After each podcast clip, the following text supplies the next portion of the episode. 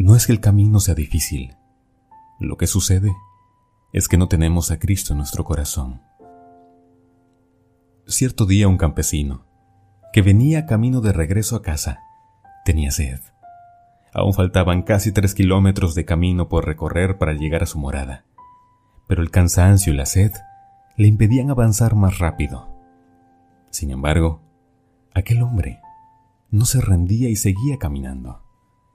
Había avanzado ya otros 500 metros cuando el cansancio, el calor y la sed pudieron más que él, y no pudo más.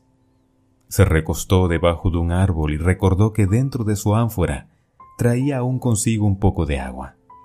La abrió y sí, dentro aún tenía suficiente agua para saciar su sed. Bebió de ella y entonces pudo seguir su camino que aún le quedaba por recorrer.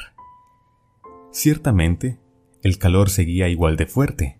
El cansancio aún iba de aumento en aumento, pero había bebido de esa agua revitalizante para su vida, y pudo continuar a pesar de lo fatigado que estaba. Este pequeño relato encierra consigo una gran enseñanza. ¿Cuántas veces cansados del camino nos queremos dar por vencidos? ¿Cuántas veces por causa de los problemas ya no queremos nada con la vida y con Dios? Olvidamos que Cristo es esa agua que puede saciar nuestra sed espiritual y revitalizar esa fe que se ha ido apagando a causa de nuestra lejanía que hemos impuesto con nuestro Señor. Hemos olvidado que en nuestros senderos siempre hemos tenido a nuestro alcance a Jesús, quien puede saciar la sed que tienes del camino. Que aunque el camino se vuelva muy, muy difícil y te encuentres cansado, en el Señor encontrarás que tus cargas aligeran. A veces creemos que buscando a Dios no tendremos dificultades en la vida, pero no hemos comprendido que Cristo no prometió que el sol saldría todos los días. Cristo dijo que tendríamos dificultades, problemas, tristezas, pero siempre tendríamos su compañía cerca, muy cerca, para secar esas lágrimas que pueden caer de nuestros ojos, para darnos ese abrazo cuando nos sintamos desamparados, para decirnos que lo más difícil y lo que para nosotros es imposible, dejándolo en sus manos, se tornará posible.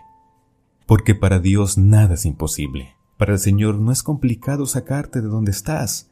No lo es. Pero el Señor quiere enseñarte a confiar. No confiar como confían todos, sino a creer en verdad. Que por más oscura que se vea la noche, tú tienes la seguridad de que a tu lado, sosteniéndote, está nuestro Señor Jesucristo.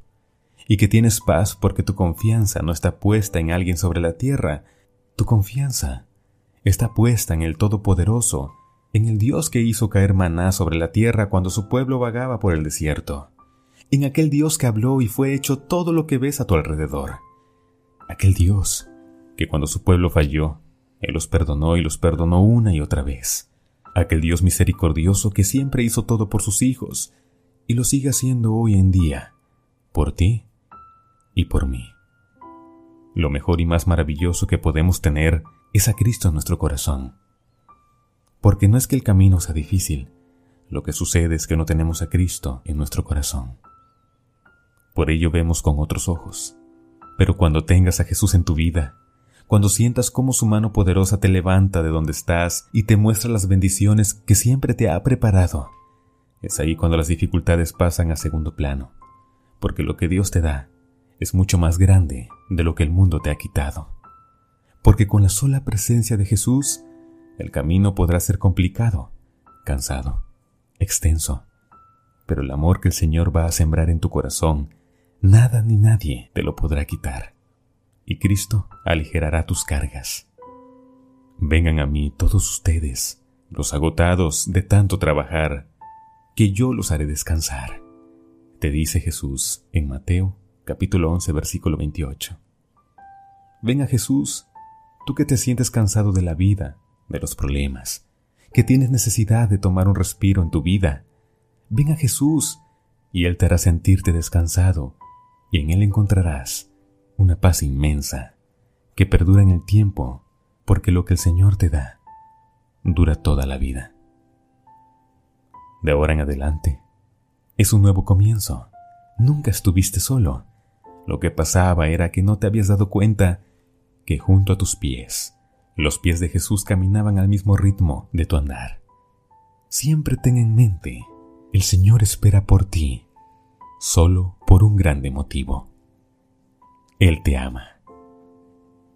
Que Dios te bendiga y puedas encontrar en el Señor esa paz y esa calma que tu alma necesita y en Él puedan descansar todas tus cargas que hoy llevas contigo. Con cariño, vos, Beluna.